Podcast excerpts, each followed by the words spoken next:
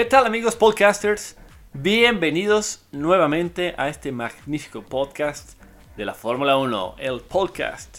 Yo soy Ricky, encantado, entusiasmado, feliz de estar nuevamente frente a este micrófono. ¿Y con quién voy a estar? ¿Con quién más? Para hablar de Fórmula 1 que con el buen Fons. Fons, bienvenido, ¿cómo estás?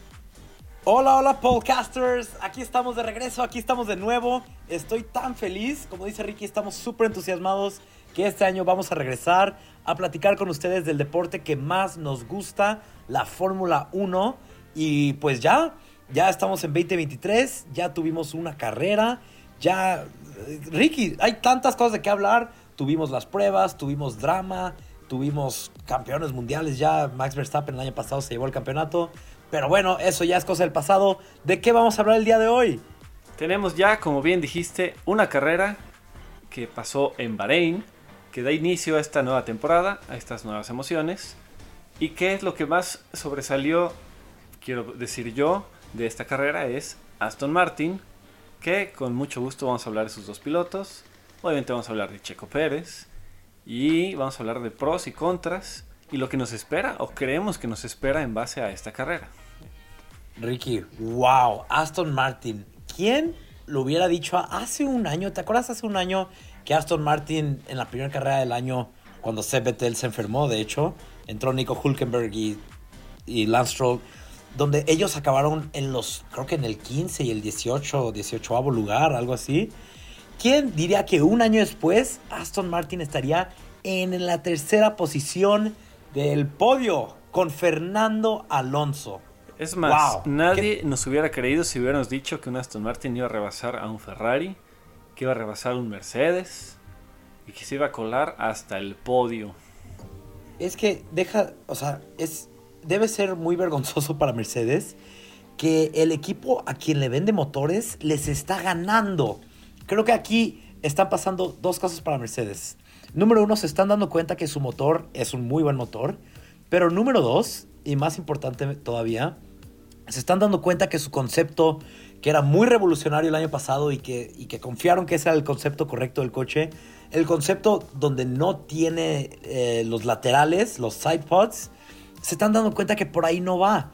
Porque Aston Martin, muy conocido está, que desde el año pasado han estado contratando gente de Red Bull para diseñar el coche. Y dentro de esta gente, creo que el más importante dentro de toda la gente que agarraron es Dan Fallows. Él ahorita es el director técnico de Aston Martin. ¿Y quién, eh, quién era en Red Bull? Él era el aprendiz de nadie más y nadie menos que Adrian Newey. Entonces imagínate todo ese conocimiento que se llevó Aston Martin. Diseñó un coche que es obviamente muy parecido al Red Bull. Y el coche del Red Bull más el motor de Mercedes, mira que, nos está entregando. Y vaya que, por ejemplo, Checo Pérez no se quedó con las ganas de decirlo, pero en la entrevista después de la carrera, estando Max, Checo y Alonso, Checo dijo, oh, pues es padre, es bonito ver tres coches Red Bull en el podio. Cínico el muchacho. es que es, muy cierto. Y no sé si te acuerdas el año pasado, en España, cuando Aston Martin trajo una mejora a su coche que se hacía que se parecía mucho al Red Bull y lo llamaban el Red Bull verde. Correcto. Bueno, este año el, el concepto es muy similar, se parece mucho al coche. Pero ¿sabes algo? Algo que es, es un poco de una nota triste, es un poco de sí, nos encanta que Alonso y Aston Martin estén en tercer lugar. Mientras que estas primeras carreras, creo que les va a ir muy bien a Aston Martin. Creo que no va a ser sustentable por el resto de la temporada, Ricky. Y te voy a decir por qué.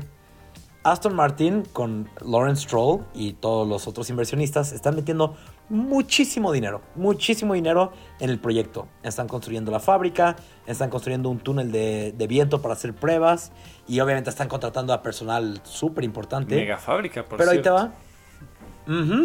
Y que un equipo tenga su propio túnel de viento es súper importante, es primordial para desarrollar el coche a lo largo de la temporada. ¿Quién tiene un túnel de viento? Ferrari, Red Bull, Mercedes. Haas comparte el túnel de viento de Ferrari, este, Alfa Tauri comparte el Red Bull, etcétera, etcétera. Aston Martin está construyendo su propio túnel de viento, pero no va a estar completo hasta 2023 finales. Por lo tanto, no lo van a empezar a usar hasta 2024. Y el coche que se va a beneficiar de ese va a ser el coche el 2025. Así es. Entonces, este, este resultado increíble y tal vez vengan más, pero no creo que sea sustentable, Ricky. No sé qué opinas tú. Así es, sí, esta es una inversión, digamos, a largo plazo, desde que el equipo se volvió Aston Martin, porque antes era Racing Point. Eh, es un proceso largo que pues ha tenido sus bajas y ahora tuvo un poco de, de luz a este proyecto al que, como bien dijiste, ya se le ha metido muchísimo dinero y se le ha confiado al hijo del patrón y a un megacampeón. en el caso del año pasado, pues era Sebastián Vettel, ahora es Fernando Alonso y sale a relucir en su primera carrera con un podio. Claro, y recordemos el año pasado, Haas en la primera carrera del año con Kevin Magnussen en un increíble quinto lugar. Y las, las siguientes carreras tuvieron buenos resultados, pero de la segunda mitad del año en adelante, eh, pues fueron cayendo y cayendo y cayendo porque no tienen el mismo desarrollo a lo largo de la temporada que los equipos grandes. Tristemente creo que esto va a pasar con Aston Martin también. Sí, este inicio de temporada se vio eh, varios factores, varios aspectos debido al dinero, a los presupuestos y cómo se controlaron. Por ejemplo, Haas redujo el pit wall, que es el espacio donde se sientan los ingenieros del equipo, digamos, eh, frente a la pista, donde van viendo la información de los coches y se comunican con sus pilotos. Normalmente estamos hablando que hay sentados unas 6, 7 personas. Ellos lo redujeron a tan solo 3 para ahorrarse una X cantidad de dólares al año, ¿no? Entonces, yo creo que, yo creo, sí, yo creo que se vieron muy inteligentes ahí. La verdad que sí. También la, la cuestión de, de, los liveries de este año, que vemos ahora muchos tonos negros, y es más que nada porque son partes sin pintar. Es la eh, fibra de carbono expuesta, en, entre comillas, sin aplicarle más color. Eso, aparte de dinero, obviamente te quita peso, ¿no? Entonces son pequeños ajustes que llegaron a ser varios equipos por temas de presupuesto. Mejor invertirlo en ser más rápidos, a que se vea bonito, o tener a siete personas sentadas en el pit wall. Es muy cierto, es muy cierto. Y uno de estos coches que tuvo un cambio radical al año pasado, uh, el McLaren. El, yo siento que el año pasado era un coche naranja, hermoso, increíble, y este año es casi predominantemente negro y y quiero hablar de esto contigo, Ricky. ¿Qué le pasó a McLaren en esta primera carrera? E hizo eh, algo que no veíamos hace mucho y es tantas paradas a pits en una sola carrera, porque tenían un problema hidráulico y cada vez que paraban era para rellenarle el fluido. Sí, sí, sí. Pero pues una tristeza, mientras que su compañero, el compañero Lando, se fue su nombre, Oscar, Oscar Piastri. Oscar Piastri, uno de los novatos, eh, pues simplemente tuvo un muy mal día en ese coche. Pero Ricky, la cosa se ve muy mal para McLaren. Desde, desde que sacaron el coche, desde que lo revelaron, a las entrevistas estaban respondiendo ya con tonos muy pesimistas. Me acuerdo Andrea Stella, que ahora es el, team principal, uh, Zach Brown, Lando Norris, todos estaban así como que... Me acuerdo que dijeron, textualmente dijeron, no alcanzamos nuestros objetivos de diseño aerodinámico. Por lo tanto, no esperamos mucho las primeras carreras y efectivamente esta primera carrera fue un desastre para McLaren. Seis paradas de pits para Lando Norris. Oscar Piastri, pues, como dices, completamente fuera de la carrera en su primer pit stop. ¿Crees que vaya a mejorar para ellos? No sé, ¿qué, qué está pasando? Yo que no. Eh, o sea, a lo mejor sí mejora, pero no va a llegar a lo que ha sido McLaren en los últimos años, que estaba empezando a subir, estaba empezando a pelear más arriba. Yo creo que este año para ellos va a estar bastante complicado. Que lo hemos dicho, desarrollar un coche no es cosa que lleve poco tiempo. Pero esperemos que puedan empezar a, agarrar eh, del aprendizaje, digamos, lo que se pueda para tener una segunda mitad de temporada eh, decente mejor. y que el próximo año recuperen el ritmo. Sí, sí, claro. Y un poquito de luz al final del túnel para McLaren, hablando de, de túneles de viento y todo. Ellos también, ellos en 2019 ah, aceptaron un presupuesto, bueno, no aceptaron, les, dieron un presupuesto para construir un túnel. empezaron en 2020 y lo acaban de acabar. En 2023 va a empezarse a usar. Entonces el coche que se va a beneficiar más por ese túnel va a ser el coche 2024. Entonces quizás este año sea un poco, pues un poco de práctica para, para Oscar Piastri, un poco de entendimiento del coche, no sé, pero por lo menos sabemos que ya van a tener una herramienta importantísima para los equipos grandes y McLaren sabemos que ya ha estado hasta la cima y quiere regresar a la cima. Así es. Y otro tema importante de esta temporada 2023, los novatos. Llegaron caras nuevas al deporte y tuvieron una carrera pues tranquila, digamos, ninguno sobresalió. Por ejemplo, el año pasado Sunoda hizo puntos en su primera carrera. Eso se, correcto, aplaude. correcto. Este año no se dio. ¿No? Pues tú dices caras, tú dices caras nuevas, pero yo vi una cara en Haas que ya he visto ya por más de 10 años. y esa cara es la cara de nadie más y nadie menos que Nico Hulkenberg. El supernovato que ya eh, tiene la esperanza de conseguir un podio otra vez estando en Fórmula 1. Otra vez. Esperemos que este año sí se la haga porque él sigue extendiendo su récord del mayor número de carreras sin un podio. Pobrecito, esperemos que este año se la haga. Pero sí, hablando de los otros novatos que en verdad son novatos, Logan Sargent, en realidad no sabía qué esperar de él. Lo seguí un poquito cuando estaba en la Fórmula 2. Creo que acabó el año pasado en cuarto lugar, nada, nada muy especial. Y lo subieron y acabó, tuvo una carrera muy calladita, pero muy bien, acabando en, en doceavo lugar. Correcto, sí. Entonces, muchas felicidades. Sí, fue el, mejor de los, de los novatos, si contamos a Nico Hulkenberg. Pero sí, sí se vio. Eh, Williams hizo un punto en su primera carrera del año con Alex Albon, eso también se destaca. Sí, sí, sí, súper bien, súper, súper bien. Y un, novato del que me gustaría hablar un poquito más y que en verdad se me hace una pena que haya tenido una carrera así es Oscar Piastri. Él es un novato súper prometedor porque en la Fórmula 3 y en la Fórmula 2, él de novato en su primer año ganó los dos campeonatos. Ahora, ¿quién más ha hecho esta hazaña?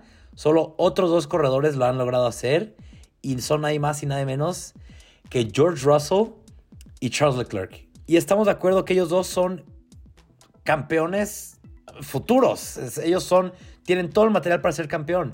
Oscar Piastri llegó a la Fórmula 3 y a la Fórmula 2 y le ganó en su primer año a gente que llevaba 6 años corriendo, 3 años corriendo, ya está en su segundo año. Eh, yo estaba viendo la Fórmula, la Fórmula 2 el fin pasado y hay un corredor que este, esta temporada empieza su séptima temporada en la Fórmula 2. Siete años corriendo y llegó un, novato y le ganó el primer año. Oscar Piastri es un talentazo y me, de verdad me va a doler mucho si McLaren no le da un coche capaz de demostrar de, qué está hecho el muchacho, qué es lo que tiene para ofrecer. Sí, claro, es un talento que está, digamos, estancado por lo pronto, hasta que el equipo pueda, eh, pues, volver a ser lo que fue alguna vez o lo que hemos visto en los años pasados, que inclusive ganó podios. Sí, yo espero que puedan mejorar o que esto, lo que hayamos visto este fin, haya sido una ocurrencia muy rara, no sé. Pero bueno, yo le tengo mucha fe a Oscar Piastri. Yo sé que pues, por eso hubo tanto pelea, tanta pelea por él el año pasado entre Alpine y McLaren y que es mío y que yo me lo llevo y que te voy a demandar porque es un talentazo, es un súper talento y yo lo quiero ver, pues, estar con los mejores. Yo lo quiero ver luchando contra Charles y contra George. Correcto. Pero solo el tiempo, solo el tiempo lo dirá. Y Nick DeVries, ¿qué opinas de Nick, Nick DeVries? Bueno, pues Nick DeVries en el Alpha Tauri también tuvo una carrera tranquila. Tuvo un, hubo un duelo con su compañero de equipo Sunoda, que fue, digamos, lo más llamativo de Alpha Tauri en toda la carrera. Pero también en silencio se mantuvo eh, al margen, cerca. Y decimocuarta posición, no está, no está mal. No, nada mal, nada mal para empezar. Sí. Yo también, eh, Nick DeVries, para los que no, no lo seguían en, en su momento, en 2019 fue campeón de la Fórmula 2 y de ahí desapareció del, del mapa europeo porque directamente se fue a la Fórmula E, donde en la Fórmula E fue campeón con el equipo de Mercedes. Creo que fue en 2021 que fue campeón con Mercedes. Y ahora, después de que el año pasado eh, hiciera una- un súper trabajo reemplazando a Alex Albon, pues ya, ya sabemos dónde está ahorita. Y alguien no tan novato que se merece un gran aplauso, una gran ovación, es el francés Pierre Gasly, que arrancó en la última posición y terminó en la posición número 9 en su nuevo equipo Alpine. Alpine. Uy, Pierre. Hablando de Alpine, ¿podemos dedicarle un momento a Esteban Ocon y a su carrera? Uh, ya, ya, es súper llamativo que cada vez que mencionaban a Esteban Ocon, ¡pum! Penalización. Con esta carrera, Esteban Ocon consiguió tres penalizaciones. Ricky, déjame te digo esto. Con esta carrera, Esteban Ocon igualó al mejor de los mejores el número de penalizaciones en una carrera. Y adivina quién es esa persona. Nadie más y nadie menos que Pastor Maldonado. Pastor Maldonado se llevó el... En su momento era el mayor número de penalizaciones en una carrera. Tres penalizaciones en la carrera de Hungría de 2015. Y este, este fin de semana Esteban Ocon igualó al maestro. Todo empezó porque estaba mal posicionado al momento de arrancar. Y de ahí penalización una tras otra. Sí, y, ¿y cuáles fueron las penalizaciones? Una fue por estar mal posicionado al principio y luego fue por... Ah, porque cuando iba a cumplir su penalización, empezaron a trabajar en el coche antes de que acabara el tiempo de la penalización. Entonces los mecánicos tenían que esperar 5 segundos antes de tocar el coche.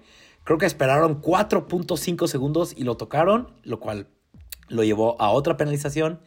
Y la tercera penalización fue por ir punto un kilómetro más rápido del límite de velocidad en los pits. Punto lo cual. Un kilómetro por hora. Así, es- así de preciso es- es, este deporte. Sí, wow. Y para la gente que dice que solo es punto uno, dejen, o sea, no lo penalicen. No, eh, para eso están las reglas. Si a él no lo penalizaran, otros equipos dirán, a ver, ¿por qué a él no lo penalizaste y a mí sí me vas a penalizar? Punto dos, o sea, déjame, no me penalices, solo es punto dos. No, si, si es punto 001, se tiene que penalizar. Así están las reglas y punto. Y nada más como un, un dato curioso, esos fueron los tres penalizaciones de, de, de Esteban Ocon. Aquí te dan las tres penalizaciones de Pastor Maldonado para que veas que estuvieron un poco similares. o bueno, para que veas qué tan similares estuvieron. La primera penalización que le dieron a, a, eh, a Pastor fue por chocar contra Checo Pérez Ah. en la carrera. Y después, cuando entró para cumplir esa penalización, iba más rápido del límite de velocidad, igual que Esteban Ocon. No sé por cuánto, ah, pero fue más rápido y lo penalizaron otra vez. Y la tercera, y escucha, esto es lo mejor, lo penalizaron una tercera vez por rebasar bajo el safety car. Uf. Híjole, ese sí es un clásico Pastor Maldonado. Saltándose entradas y todo. Inicios, Sí. perdón. Sí, no, ese señor venezolano es el genio detrás de las penal- penalizaciones. Uy, no, no, no. Qué, qué increíble dato. Muchas felicidades, Esteban Ocon, por, por, tu, nueva, por tu nuevo récord que igualas con uno de los mejores. Yo tengo Pero bueno, un dato Ri- curioso. Dime, bueno, dime. más que dato curioso, es una estadística de nuestro querido Fernando Alonso y su podio. Es el podio Ujú. número 99 para él. O sea que si logra hacer otro podio, va a alcanzar los 100 podios por fin. Wow. Y. Oye, pero sí, sí, sí, adelante. Ah, y. y o bueno, si quieres, habla tú para seguir hablando de Alonso después. Es que te, te iba a complementar ese, ese dato diciéndote que no solo son 99 podios, sino que son 99 podios con 5 equipos diferentes. Oh, sí. Eso es muy Wow. destacable porque habla de la extensa carrera que ha tenido y que cambiar de equipo y estar haciendo podios con varios equipos, eso es increíble. Sí, muchas, muchas, muchas felicidades, Fernando Alonso. Pero, yo, pues wow, es de admirarse. Este podio, su número 99, lo compartió con Checo Pérez. Y el dato curioso es que el primer podio de Checo Pérez, que nos lleva hasta Malasia 2012, también lo compartió con Fernando Alonso, que fue quien ganó la carrera. En ese entonces Fernando Alonso competía con Ferrari. Checo Pérez quedó en segundo lugar con Sauber y estuvo presente en su primer podio. Obviamente Fernando Alonso tiene una carrera mucho más exitosa que la de Checo Pérez, pero es la segunda vez que se encuentran estando arriba ambos. Wow. Sí, me acuerdo de esa carrera, no la vi en vivo, pero vi la repetición, que Checo la pudo haber ganado, estuvo muy cerca de haberla ganado. Estuvo muy cerca de haberla ganado. Fernando y, Checo son grandes amigos. Y algo que me encantó ver es que en el, en el cool down room el, espacio que hay antes de que se suban al podio.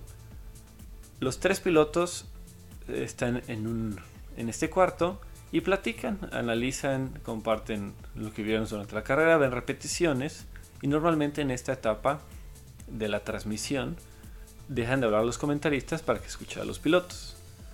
En ese punto estaban nada más Checo y Alonso y empezaron a hablar en español, porque pues son amigos, este es uno de España, uno de México, pues hablan más cómodamente en español. Y los comentaristas pues no entendían y ni siquiera me dejaron escuchar bien. Pero ya cuando llega Max, como que ya empezaron a hablar en inglés. Entonces estaría interesante ver en algún momento, por ejemplo, a Sainz, a Alonso y a Checo. Y tener nuestro cool down room completamente en español. Sí, bueno, eso estaría súper bien para nosotros los hispanohablantes. Nos estaríamos pasando bomba, pero yo creo que necesitarían unos subtítulos para los demás. Pero bueno, si ese momento llegara a pasar, que a mí me encantaría, Fernando Alonso en primero, segundo, tercero, lo que quiera, Checo Pérez también en el podio y Carlos Sainz también, pues súper. Pero bueno, Ricky, se nos está acabando el tiempo y no hemos hablado de lo más importante. ¿Qué crees que va a pasar este año? Eh, ¿Quién crees que va a ganar el campeonato? Predicciones, apenas va una carrera y faltan 22, pero no pasa nada. Vamos a, vamos a hacer unas predicciones por pura diversión y vemos al final del año qué tan cerca o lejos estuvimos. Que ya le den el trofeo a Max y punto, se acabó. Ah. Vámonos. Mira, yo soy un hombre muy, muy... Uh, um, me, gusta, me gusta ver al pasado y estudiar del pasado. Y te voy a decir una cosa y, quiero que me digas a qué te suena. ¿Ok? Siete veces campeón mundial. Le gana un joven corredor talentoso se lleva dos campeonatos seguidos solo para que el joven ya no gane su tercero porque alguien en Ferrari gana un campeonato. Si esto te suena a Michael Schumacher y Fernando Alonso y Kimi Raikkonen, es porque eso ya pasó una vez. Y si también te sonó a Lewis Hamilton, Max Verstappen y posiblemente Charles Leclerc, eso es lo que yo quiero que pase. Quiero que la historia se repita.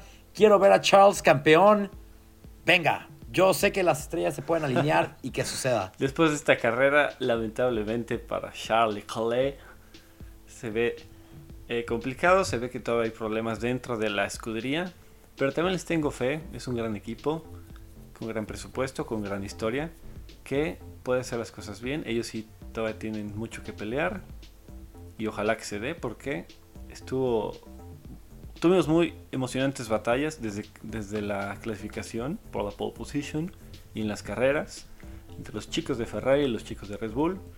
Esperemos que se metan más los de Mercedes. Y ahora estamos con el inesperado invitado de Aston Martin. Esperamos que se quede un inesperado invitado por mucho tiempo. Que no se vaya pronto. Entre más pelea en el campeonato, obviamente se pone más divertido todo este asunto. Y pues nos vamos hasta Arabia Saudita a la segunda carrera del año. La carrera donde Checo consiguió su primera pole position el año pasado. Esperemos que pueda repetir la hazaña y hasta mejorar la pole position y, victoria. Estaría súper. Ni en la carrera se dijo nada y ahorita no hemos dicho nada, pero Red Bull, pues no hay mucho que decir. Demasiado dominio, muy cómodo su carrera, muy tranquilos, hasta el frente. Mm, sí, Creo que después de 10 vueltas, Max ya le, le sacaba 6 segundos a Checo Pérez. Eso, eh, demasiado. No, es, es demasiado, es demasiado. Max es demasiado bueno. Red Bull hicieron un coche, un cohete de coche. Um, va a estar difícil, pero yo tengo fe. Recordemos el año pasado que Ferrari se llevó el 1-2 y que todos ya dijeron denle el trofeo a Charles y ya sabemos Sí, qué pasó. sí, sí. Esperemos que, esperemos que este año pase algo similar o por lo menos un poco ¿Y más. quién reñido. está molesto? Toda la gente que paga los patrocinios de Red Bull porque ni siquiera pasan los coches en la tele porque no están haciendo nada especial. Están demasiado adelante, pero es muy cierto. Ricky, se nos está acabando el tiempo. Algo más. Es muy importante recordarles de las dinámicas que estamos haciendo para esta temporada, Ricky. Tenemos nuestra liga de fantasía ya lista para todos ustedes, ya en curso. Y tenemos un gran regalo para quien vaya a ganarla, que es una gorra. Una gorra de Fórmula 1, obviamente. De, quien tú prefieras, del equipo, del piloto que tú prefieras. Ya en cuanto ganes, nos ponemos de acuerdo. Y te llega tu gran trofeo. Sí, solo tienes que meterte a nuestra liga de fantasía. Tienes que ganarle al equipo de Ricky y el mío. Bueno, tienes que ganarle a todos, de hecho, tienes que quedar en primer lugar. Y te ganas la gorra que tú quieras de la Fórmula 1. Y no se te olvide, mándanos un mensaje por Muy Instagram. sencillo participar, nuestros enlaces siempre a la mano en nuestro Instagram. Y eh, escoge cinco pilotos, dos equipos. Fácil y sencillo, participen. Y nada, pues síganos en Spotify, síganos en Instagram, mándenos mensaje, métanse a la Liga de Fantasía. Aquí estamos con ustedes de regreso para esta excelente y emocionante temporada de 2023. Siempre dispuestos a platicar de este fabuloso deporte. Podcasters, muchas gracias. Hasta la próxima, podcasters.